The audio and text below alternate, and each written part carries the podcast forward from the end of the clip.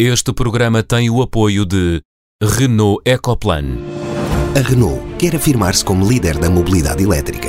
Por isso, vamos ajudar a tirar os carros poluentes das ruas com o EcoAbate. Vamos facilitar o carregamento com o EcoCharge e reconhecer quem não polui com a classe zero. Este é o Renault Ecoplan. Conheça as iniciativas em Renault.pt.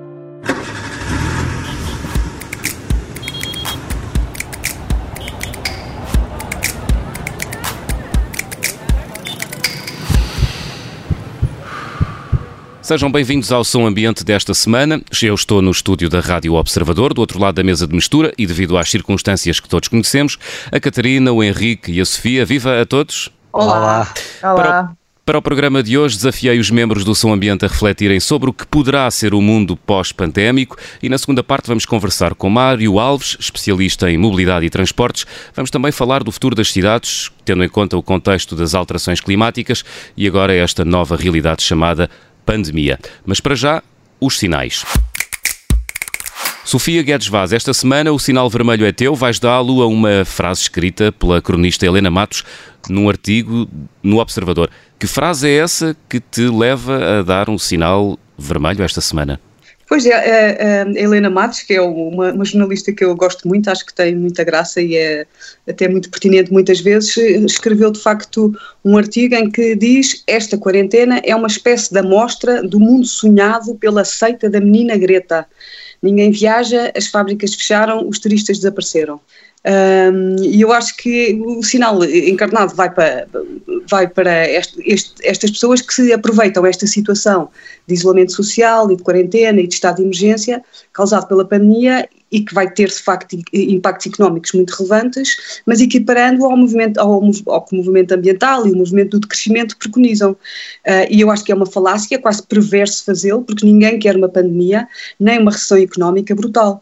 Um, e, portanto, este tom paternalista, ou neste caso, se calhar maternalista, a troça implícita na frase, o reducionismo da, da realidade, eu acho que é um bocadinho triste. Uh, a complexidade da emergência, quer climática, quer pandémica, precisa um bocadinho mais de respeito. Sinal encarnado. Henrique Pereira dos Santos atribuis sinal amarelo do programa desta semana à forma alarmista como a Organização Mundial de Saúde está a tratar uh, Covid-19. É um amarelo escuro, presumo. É um amarelo para esse tipo de discurso, que aliás também é muito frequente no movimento ambientalista, que é um discurso em que se parte do princípio que, que, que havendo um problema grave e uh, sendo útil mobilizar as pessoas para a resolução desse problema, que é útil utilizar o medo como instrumento de mobilização. Uh, uma coisa é dizer estamos perante uma, uma epidemia que tem que ser levada a sério, outra coisa é uh, uh, apresentar-nos o apocalipse para amanhã como se isso fosse um cenário sequer credível. Uh, e isto eu acho, me incomoda muito, quer no discurso ambientalista, quer no discurso da OMS, sobretudo do seu secretário-geral, porque na verdade a OMS, quando escreve e quando faz recomendações, é bastante menos taxativa. Catarina, o sinal verde é teu, vai para Mary Robinson, a alta comissária das Nações Unidas para os Direitos Humanos, que apelou à necessidade de os pacotes de estímulo à economia estarem alinhados com objetivos climáticos. Então, uh, nesta, nesta fase em que, obviamente, os governos estão, estão a combater a, a pandemia e, obviamente, que a prioridade tem que ser uh, os cuidados de saúde uh, e, o, e também o, no, no imediato apoiar o emprego e, e, as famílias, apoiar as pequenas e médias empresas, os governos também estão a preparar pacotes de estímulo à, à economia, a pensar naquilo que, que, virá a seguir, não é? Na mais que previsível recessão económica que vai atingir o, o, mundo inteiro. E agora, mais do que nunca, é preciso que este, estes pacotes de estímulo económico estejam alinhados um, com a sustentabilidade, que ao nível da Europa que estejam alinhados com o Pacto Ecológico Europeu, que estejam alinhados com o Acordo de Paris e que não uh, venhamos a cair novamente no, nos erros de apoiar indústrias que já estão obsoletas e que mais cedo ou mais tarde teriam que, que, que deixar de, uh, de operar e pelo menos de ser apoiadas com, com dinheiro público, uma vez que não estão um, alinhados com os objetivos de sustentabilidade e da neutralidade carbónica a 2050. Portanto, sinal verde para a Mary Robinson. Estão atribuídos os sinais, vamos continuar no tema da pandemia do coronavírus, mas desta vez para tentar perceber o que pode mudar, se é que pode mudar alguma coisa no futuro. Um quinto da população mundial está fechada em casa, há menos viagens, menos consumo de energia, há menos ruído, menos poluição e o que vos pergunto é a fatura desta paragem há de chegar, mas involuntariamente estamos a criar uma espécie de crédito verde. Catarina, começava por ti. Ah, um crédito verde, quer dizer, estamos a fazer uma pausa em níveis uh, de, de, produção e de consumo muito elevados, mas é uma pausa temporária. Uh, a seguir, o que virá será um novo normal, não é? Não será com os mesmos níveis anteriores, uh, mas um, aquilo, aquilo que, eu, que eu prevejo que aconteça, sendo que previsões neste momento valem o que valem, é que seja muito fácil voltar ao, ao business as usual, não é?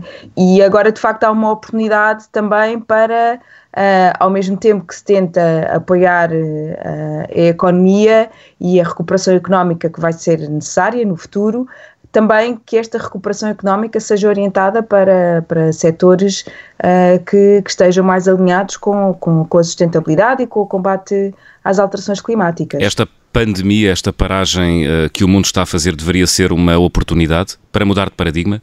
E há essa eu, vontade? Eu acho, que, eu, eu, eu, eu acho que é perigoso. Eh, eu, eu acho que é, que é perigoso esta, esta equiparação de isto ser um, uma oportunidade para o ambiente. Porque senão, porque senão eh, eh, as frases como a da Helena Matos e, e o Henrique estava a dizer, o movimento ambientalista, uh, eu, eu, acho que isso é, é, grave. Eu acho que estamos numa pandemia, numa situação excepcional. Uh, o facto de, por acaso, a, a, economia estar profundamente ligada ao ambiente e, portanto, os impactos ambientais estarem a ser positivos, não quer dizer que o movimento ambiental queira uma pandemia ou queira uma coisa parecida com esta. Eh, Exatamente, e não, e, não, e não é por acaso que a economia está ligada ao ambiente, não é? O ambiente é a base biofísica a partir do qual se constrói as sociedades e se constrói a economia, não é? Portanto, a economia depende diretamente também e indiretamente, não é? Face à, à complexidade da, da, da, das teias, das cadeias de valor, da, das relações sociais que criámos ao longo de, de milhares de anos, mas a, a, a, economia e a sociedade dependem do, do ambiente para, para funcionar. Agora, eh, concordo, concordo inteiramente com, com a Sofia, eu acho que obviamente que a prioridade é, é, é o combate à epidemia, também prefiro não retratar isto como uma oportunidade, mas é, é de facto uma janela para se conseguir, uh, enquanto também se combate a economia, uh, perdão, enquanto se combate a pandemia e tenta-se apostar na recuperação da economia, que esta recuperação seja uma recuperação mais verde e mais orientada com, com a sustentabilidade. Agora, uh, volto a frisar também aquilo que a Sofia disse, eu acho que ninguém Uh, no seu perfeito juízo, encara isto como uma oportunidade para o ambiente, não é? Há aqui uma pausa nos níveis de consumo e de produção, uh, mas uh, facilmente as coisas irão voltar a, à mesma situação que, que anteriormente e, e quanto muito, eu diria que é um momento em que facilmente nos entregamos mais à reflexão sobre aquilo que tem sido o nosso modo de vida uh, até agora não sei se é uma. Um, não, não, não vejo como uma, como uma oportunidade. Uhum. Eu, eu, utilizei o termo oportunidade porque há, obviamente, ganhos ambientais que se têm notado uh, nas últimas uh, semanas e pode, pode ser Sim, que se sirva... Não forem, se, não forem, se não forem perenes, não é? Se não continuarem ao longo do tempo, uh, são mesmo só temporários. Uhum. E, portanto, aquilo que nós precisamos, de facto, como a Catarina diz, se calhar é aqui uma oportunidade também para repensar Uh, e, e, e, estamos a ter aqui uma experiência de, da maneira como consumimos e a maneira como vivemos, uh, se calhar pode ser um bocadinho menos consumista e um bocadinho uh, menos tão ligada a um crescimento económico que está assente na, na, na degradação da, do ambiente, como tem, sim, como tem vindo a ser até agora. Henrique, gostava de te ouvir. Uh, a fatura desta paragem vai chegar, mas uh, estamos a criar aqui uma espécie de crédito verde com esta paragem forçada de um quinto da população? Bom, eu, eu não sei como é que é dizer isto sem ser muito chocante, uh, mas uma coisa é a realidade clínica e médica desta nova doença. Essa eventualmente é nova, é mais complicada que uma gripe porque uh, as pneumonias são nos dois pulmões, porque nós não temos medicação uh, e porque a passagem até, até à falta de ar é muito rápida. E isso é natural que impacte muito quer os profissionais de saúde, quer os, os sistemas de saúde. Acresce que por causa dos aerossóis que, que se formam na altura em que se faz a, a intervenção para, para, para, para, ventilar as pessoas, uh, serem, uh, aumentarem muito o aspecto contagiante que já é grande desta doença. Isto tudo é verdade e isto tudo permite-nos dizer que, clinicamente, medicamente, não, não faz sentido comparar isto com uma gripe. Questão diferente é a questão epidemiológica. Isto é, enquanto epidemia, o mais provável, ou melhor dizendo, não quer dizer o mais provável porque é cedo, mas há uma hipótese substancial e que tem vindo a ganhar uh, cada vez mais consistência, de que epidemiologicamente isto que se vai passar não vai ser muito diferente daquilo que acontece em mortalidade com um surto de gripe. Uma gripe normal. Se assim for, um, uh, gripes nunca são normais, porque há anos melhores, anos piores, até porque são várias gripes, são vários tipos de vírus, mas enfim, daquilo que acontece uh, com, com a gripe. Uh, a gripe em Portugal causa mais ou menos 3 mil mortos por, por ano. Não é a gripe propriamente, mas são as consequências decorrentes da gripe. E, mais ou menos nestes, nestes, nestas faixas etárias e nesta população. Ora, se assim for, nós corremos o risco dia, da principal questão que se levantará no fim da epidemia é, pela primeira vez, termos criado uma recessão mundial por pressão de uma opinião pública apavorada e de uma elite que não soube resistir à propaganda da ditadura chinesa, que quis transformar a evolução normal de uma epidemia numa vitória do regime. E as, e as opiniões públicas ocidentais ficaram fascinadas com a eficiência desta ditadura. Ora bem, se esta for a principal conclusão, nós podemos ter um problema seguinte, que é uma quebra de confiança das pessoas nas instituições, uh, enfim, naquilo que, que, é o bem comum, e isso não é vantajoso do ponto de vista ambiental.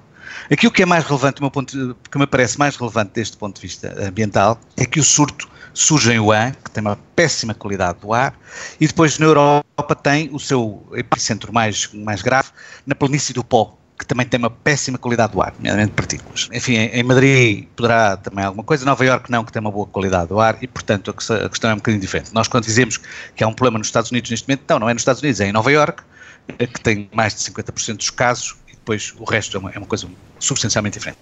Tal Portanto, como está... Itália não é Itália, é a Lombardia. Portanto, Tal como o que estás China a dizer é, China, é o ano. O que estás a dizer, e corrijo-me se estou enganado, é que o vírus já está uh, muito disseminado, mas ele manifesta-se sobretudo nas populações que vivem em locais com pouca qualidade de ar, é isso? Essa é uma hipótese que não está demonstrada mas que tem vindo a ganhar alguma consistência. Ainda ontem saiu uma simulação de Oxford a dizer mais ou menos isso e conclui que 50% da população uh, inglesa está infectada. Mas isso não poderá estar relacionado semana... com o facto de serem também zonas onde há muitas eh, viagens e muitos passageiros em, não, em trânsito? Isso significa que a infecção é muito mais generalizada do que nós pensamos não provoca efeitos que façam disparar estatisticamente os radares da, da, da vigilância epidemiológica, exceto em circunstâncias em que isso acontece, como seria o caso do Wuhan, por exemplo, exatamente porque ser uma zona de péssima qualidade do ar e, portanto, por um lado facilitar a, dispersão do vírus, por outro lado incidir sobre populações que têm o seu sistema respiratório fragilizado por anos de péssima qualidade do ar, que é exatamente a circunstância da Lombardia e da, e da planície do Pó. Uh, e, portanto, é por aí, é, é por essa, é uma, é uma hipótese, volto a dizer, não é a hipótese dominante, é uma hipótese, só agora com, com testes uh, anticorpos serológicos que estão a ser feitos na Holanda e cujo primeiro relatório irá ser feito provavelmente esta semana, é que nós poderemos ter alguma evidência empírica de que poderá ser assim. Se assim for, a surgência destes surtos, sobretudo dessa forma mais generalizada, pode estar razoavelmente ligada a uma má qualidade do ar. Isso não explica, por exemplo, o surto em Nova Iorque porque Nova Iorque tem uma razoável qualidade do ar. Portanto, é uma hipótese que não, não pode ser posta de lado, há várias discussões sobre essa matéria, mas é uma questão importante que é, mas há uma questão que essa sim é segura. A sujeição das populações a uma péssima qualidade do ar durante muitos anos torna-as estrutural e intrinsecamente mais frágeis a qualquer questão deste tipo. seja gripe, seja coronavírus, seja qualquer coisa desse tipo. E isso sim é uma questão ambiental relevante que eventualmente esta crise do coronavírus vem pôr em destaque. Catarina e Sofia querem eh, acrescentar algo ao pensamento do, do Henrique? Um, pois, eu acho que isto é, é, Nós estamos aqui no meio estamos aqui no, no, no, meio da situação, não é? E, portanto, temos que começar a, a, a, estudar e a ver os dados e fazer relações, e por isso é que existe a ciência e por isso é que. Uh, e, e, não paramos só porque eu acho que faz todo o sentido estarmos a ver e, e, e colocar hipóteses, porque também é assim que podemos eh, sair desta situação da melhor maneira. É assim que se faz eh, ciência, uh, de resto. Mas uh, a ser verdade, maneira, esta, a ser verdade, esta teoria. Utiliza-se muito o princípio da precaução, não é? E nós aqui estamos, de facto, o que os governos estão a fazer é a utilizar o princípio da precaução e, a meu ver, corretamente, não é? Isto quando, quando há risco, a pessoa pode fazer uma prevenção, não é? Risco é saber que há uma coisa está mal e sabe-se a probabilidade daquilo que vai acontecer, não é? Incerteza é, sabe-se que há uma coisa está mal, mas não se sabe o que é que vai acontecer. E na ignorância é, não se sabe bem o que é que está a acontecer e não, e não sabe bem quais é que vão ser os impactos. E nós estamos aqui entre a incerteza e a, e a, ignorância. E, portanto, de facto, temos que. Eh, o princípio da precaução é o mais, é o mais correto em termos de, de, política pública. Agora, o facto de ter tomado o princípio da precaução não quer dizer que ele se mantenha agora durante dois, três, quatro, cinco meses. Acho que os dados estão aí, eu, os cientistas eu, estão todos a trabalhar e assim que se conseguir eh, ver aqui alguma luz ao Eu, eu também acho uma boa demonstração. Eu também acho isto uma boa demonstração do princípio da precaução. Sobretudo dos riscos de utilizar o princípio da precaução para lá daquilo que é razoável. Porque, na verdade, se esta hipótese se vier a confirmar, o que vai acontecer é que os efeitos da aplicação extensa do princípio da precaução num contexto de incerteza vai ser incomparavelmente maior do que os riscos da própria uh, epidemia. Porque a pobreza mata. E matar uma economia significa baixar cuidados de saúde, uh, ter problemas associados à pobreza, à, desestruturação social e etc. Eu acho um exemplo ótimo de, de, de como o, o primeiro sítio onde se deve aplicar o princípio da precaução é ao próprio princípio da precaução. Quando se aplica o princípio da precaução, existe muitas vezes aquilo que, que eles chamam falsos positivos, não é? Exato. Portanto, o que o Henrique está a dizer é que isto possivelmente é um falso positivo. eu acho que nesta altura do campeonato ainda não sabemos se isto é um falso positivo como por exemplo o, o, falso positivo mais, mais famoso foi o, o bug do, dos anos 2000, não é? Que todos achávamos que os computadores iam todos, uh, quando, quando, quando entrássemos na, no ano 2000, os computadores iam todos uh, ao ar, não sei se lembram disso. Uhum. Uh, e de facto foi investido milhões e milhões para que os computadores não fossem ao ar e depois de facto foi aquilo que se chama um falso positivo, ou seja, não havia, não havia razão para se ter tanto medo.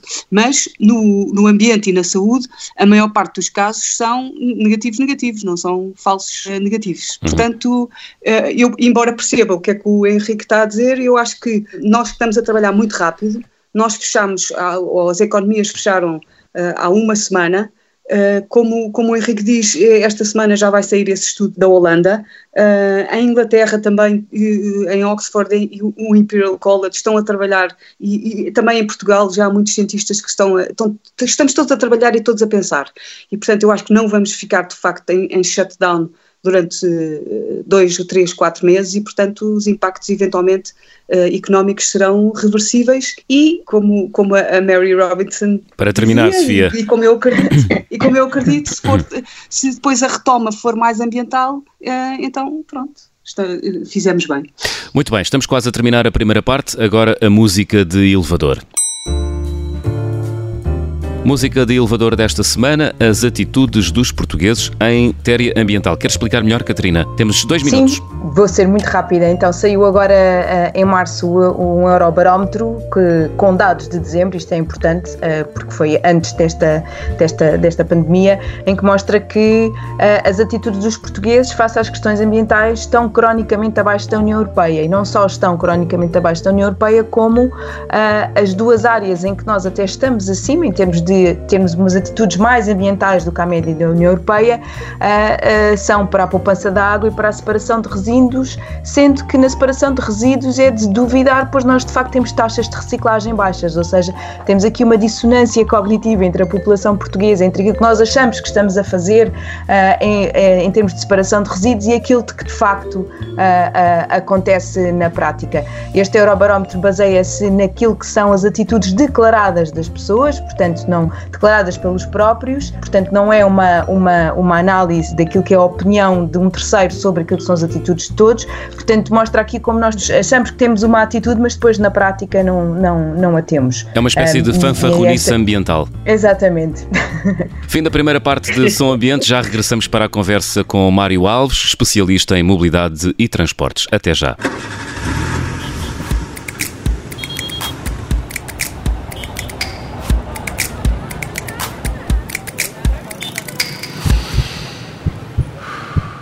Segunda parte de Som Ambiente, só agora se juntou a nós. Na primeira parte estivemos a traçar cenários sobre o mundo pós-pandémico. Para esta segunda parte convidamos Mário Alves, especialista em mobilidade e transportes. Viva Mário! Olá! Mário, começaria... Convite. Ora é essa, Mário, começaria esta conversa a partir do momento atual que estamos a viver. Esta pandemia e o receio de surgirem outras iguais já nos obrigou a mudar comportamentos nos transportes e na forma também como nós eh, estamos a desfrutar do espaço público. Mas o que lhe pergunto é, esta nova pandemia vai obrigar-nos a pensar a forma como desenhamos as nossas cidades? Bom, eh, como já devem ter reparado todos, eh, o facto de estarmos em quarentena surgiu uma cacofonia de vozes e de uh, textos e opiniões multidisciplinares uh, com, uh, enfim, uh, o perigo de estarmos a fazer prognósticos antes do fim do jogo, não é? E, portanto, é preciso ter bastante cuidado, não sabemos exatamente o que é que se vai passar quando esta pandemia passar para a África, para o Brasil, as questões das, dos, das favelas, etc. E, portanto, isto poderá ter um impacto na humanidade bastante maior do que Estamos à espera. Por outro lado, pode, eventualmente, num cenário otimista, as coisas daqui a dois, três meses, pelo menos nos países ocidentais, as coisas começarem a voltar um pouco ao normal.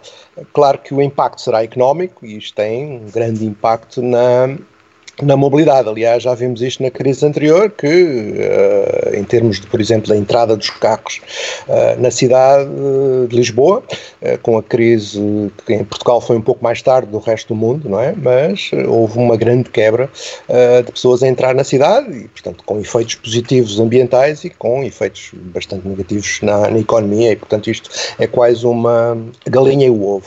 é óbvio que as pessoas... já agora Sim, fazer aqui uma diga. pergunta sobre essa questão. Essa quebra de pessoas a entrar é, digamos, uma derivada da queda do emprego, isto é, do aumento Obviamente, do desemprego, ou não? Exatamente. É isso mesmo. Aliás, pessoas de pijama em casa, não é? Como, como muitos de nós já estamos, eh, não se movimentam, não, não consomem, não vão aos centros comerciais eh, e, portanto, não é só a falta dos movimentos que nós chamamos pendulares, casa-emprego, mas é todo os aspectos do consumo, ir ao cinema, ir ao centro comercial, eh, enfim, visitas familiares, inclusivamente uma coisa muito interessante é a redução de velocidades, porque as pessoas têm consciência que, quando carregam no acelerador, gastam mais gasolina. Portanto, mesmo ao nível da sinistralidade rodoviária, as coisas melhoram durante períodos de crise. Uh, enfim, e portanto, uh, e mesmo do ponto de vista psicológico, não é? A questão, a questão do otimismo e do pessimismo social tem um efeito na velocidade com que as pessoas se movimentam.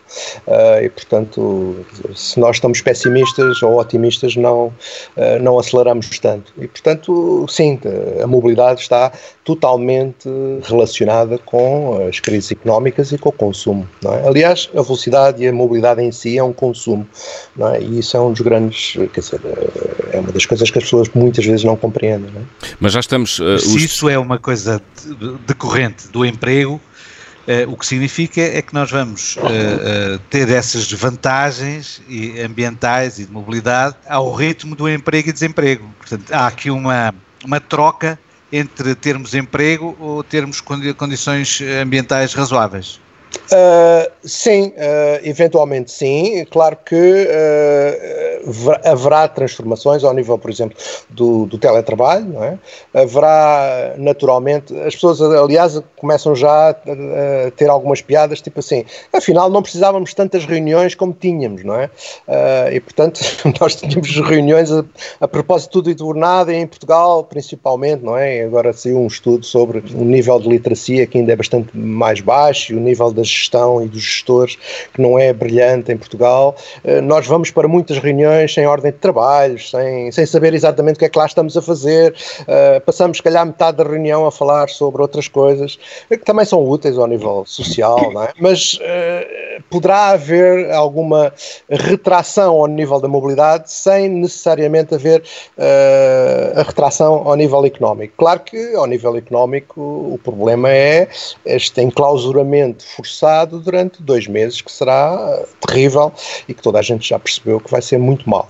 Agora, a partir do momento em que as coisas como voltarem ao normal, se isto vamos ter uma retoma uh, fulgurante e até as pessoas até de repente começarem a viajar mais, não é? Com uma grande vontade de, de verem o mundo e de conhecerem o mundo, até pode acontecer isso, não é? Eu ontem a falar com o João falava sobre a questão quando a floresta arde, uh, no, nos meses a seguir a natureza parece bastante fulgurante e com vontade de trazer renascer. mais vida, não é? De renascer, de renascer. E isto poderá ser um dos efeitos, quer dizer, nós não sabemos, não sabemos e estamos todos um pouco à toa e mesmo sobre os aconselhamentos de, de, mobilidade, por exemplo, durante este período podemos falar um bocado sobre isso, porque é um dos dilemas que estamos a ter.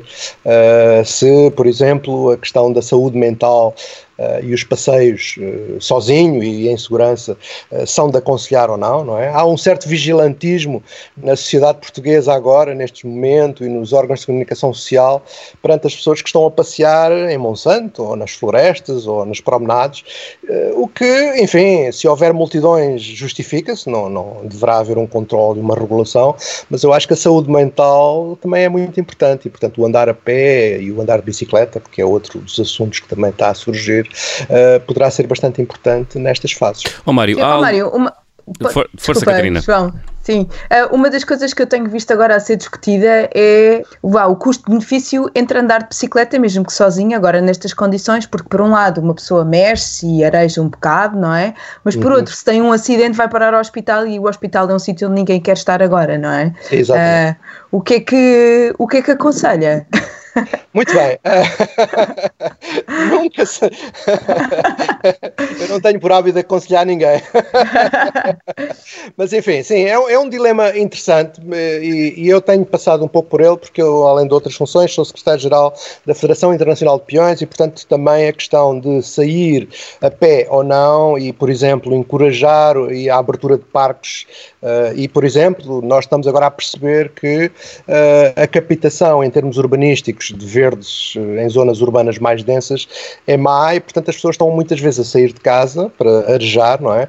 E acabam por estar umas em cima das outras. Agora, a questão da bicicleta. Ou terem que é um se meter assunto, no carro, ou terem que se meter, no, carro, se meter no carro para ir, para ir a Monsanto ou para ir a áreas maiores, não é? E, portanto, isso também não é aconselhável. Agora, a questão da bicicleta é muito interessante porque a bicicleta contrariamente ao andar a pé, tem perigos acrescidos. Mas os perigos acrescidos não é exatamente a bicicleta eh, no seu dia a dia como transportes. Isso tem perigos acrescidos, mas não são por aí, por aí ali extremos.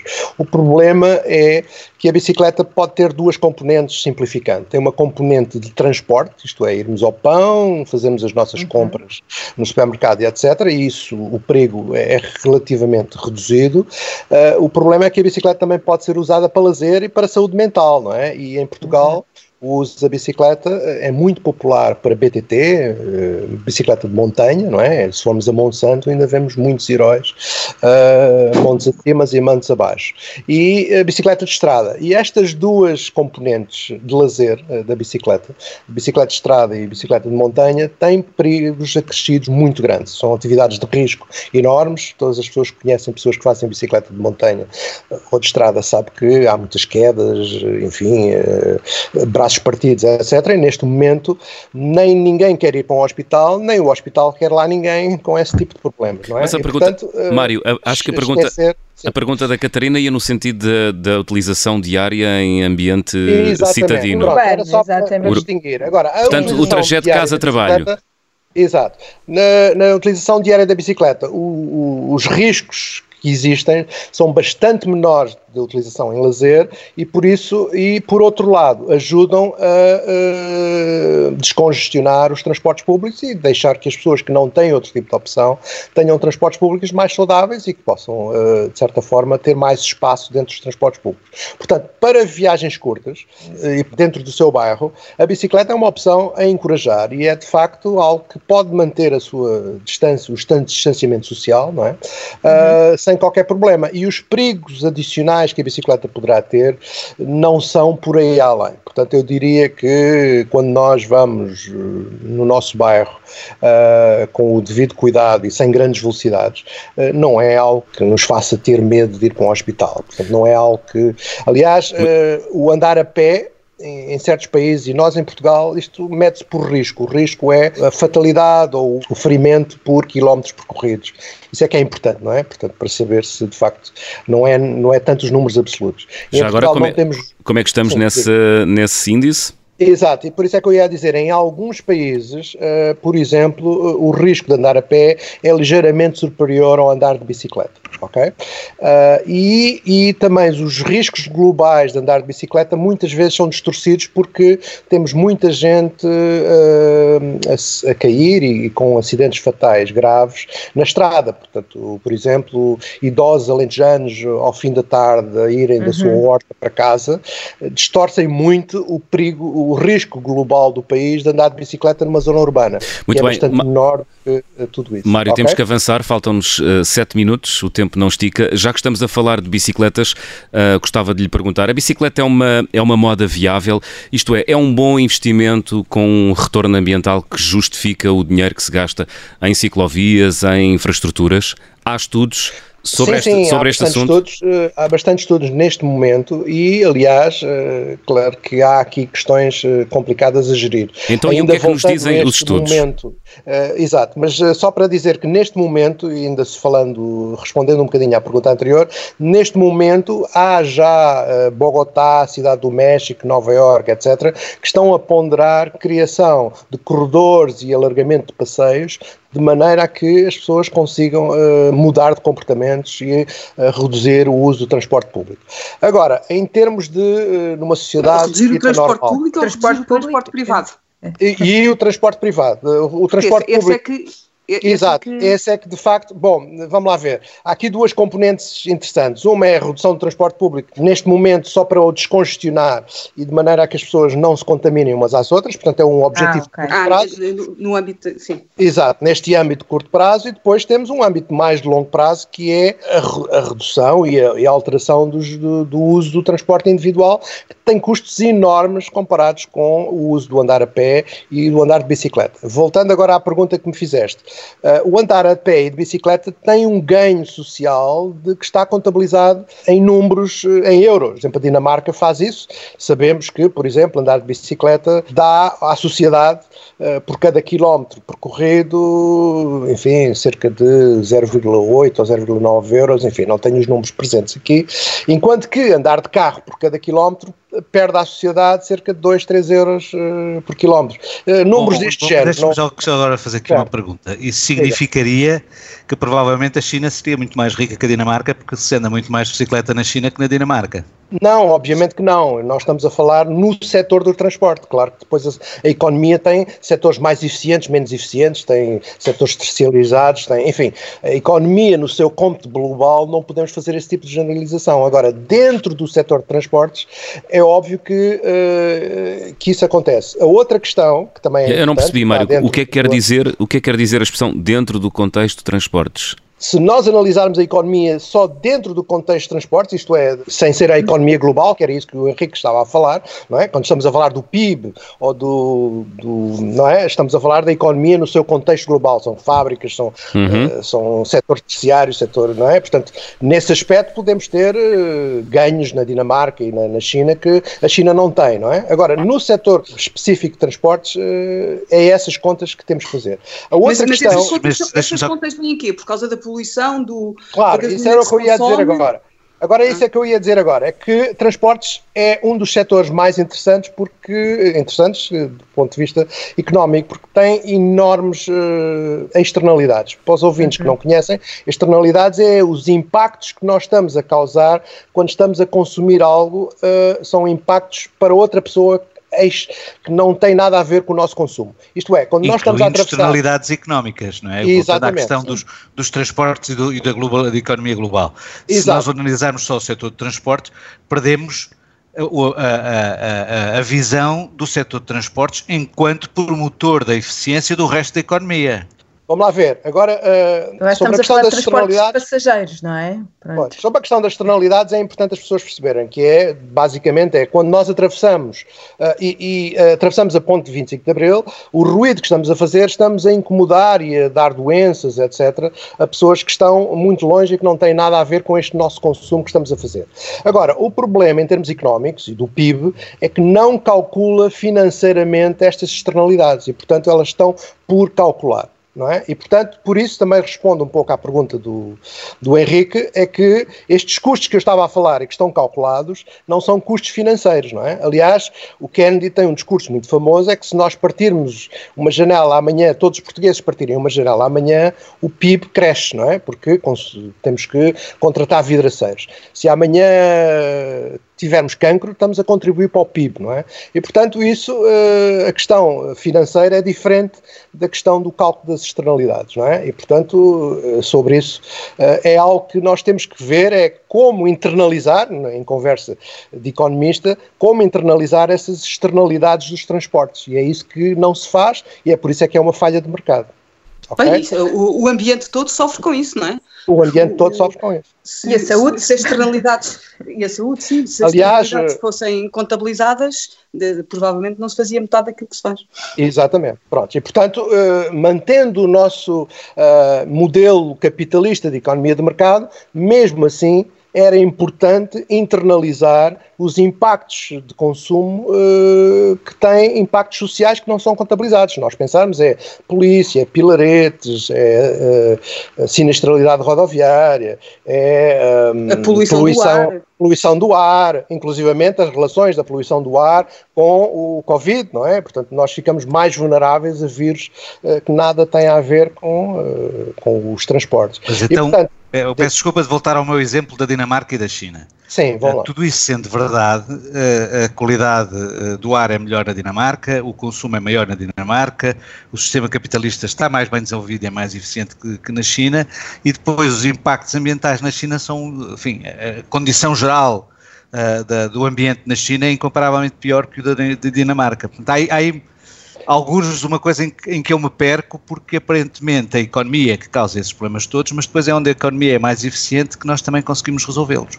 É óbvio, é óbvio que eh, a China teve que ter um, um desenvolvimento económico muito grande, é? uh, nos últimos, muito mais rápido do que a Dinamarca. E, portanto, a partir daí é um bocado difícil analisar o que é que se vai passar num período económico tão estreito, não é? Quer dizer, nós estamos aqui a analisar, no fundo, a segunda metade do século XX e pouco mais do que isso, não é? Aliás, a China, até aos anos 80, quer dizer, não tinha este uhum. tipo de, de efeitos na, na, na, economia. Mas é óbvio que uh, há há toda uma componente social e, portanto, por exemplo, uh, o, o, aumento da classe média e dos níveis de educação, etc., que também está a acontecer na China, uh, faz com que o governo aumente muito mais a regulamentação dos transportes, da indústria e, inclusivamente, da tal internalização, que já acontece em certos aspectos, por exemplo, Portugal uh, cobra mais automóveis mais poluentes do que automóveis menos poluentes. Portanto, já existe algum nível de internalização e que na, na Dinamarca é maior que em Portugal e em Portugal é maior que na China,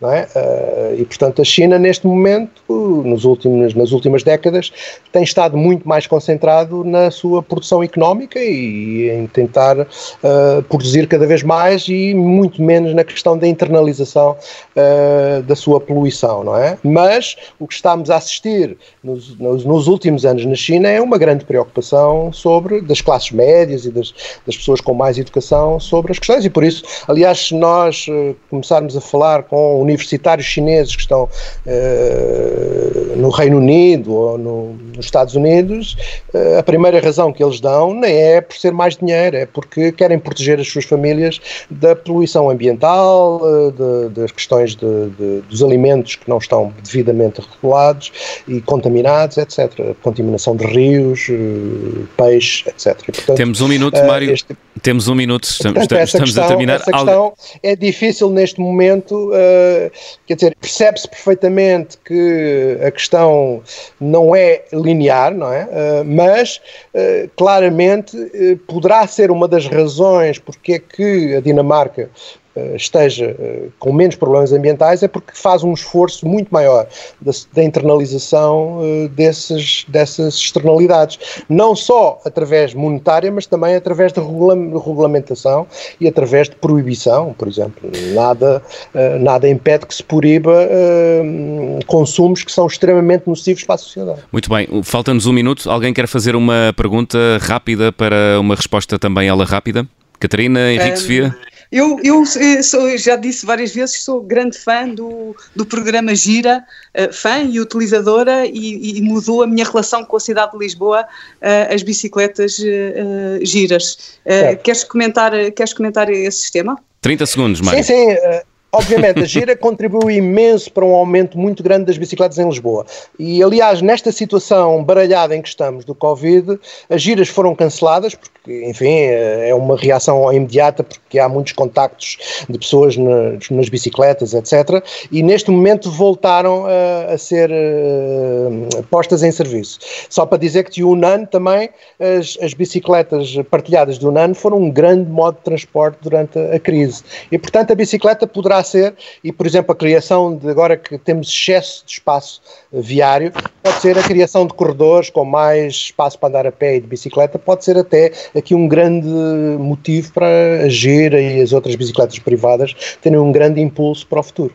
Mário Alves, foi um prazer tê-lo no programa desta semana. Muito obrigado. Obrigado, Mário. Obrigada. Obrigado. Catarina, Henrique e Sofia, temos encontro marcado para a semana. Quanto a si que nos ouve, se quiser escutar os programas anteriores, basta procurar Som Ambiente nas plataformas podcast e também em observador.pt. Até para a semana.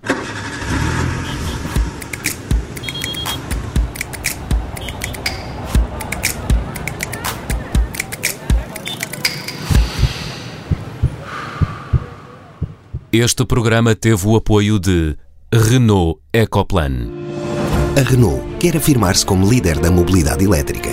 Por isso, vamos ajudar a tirar os carros poluentes das ruas com o EcoAbate.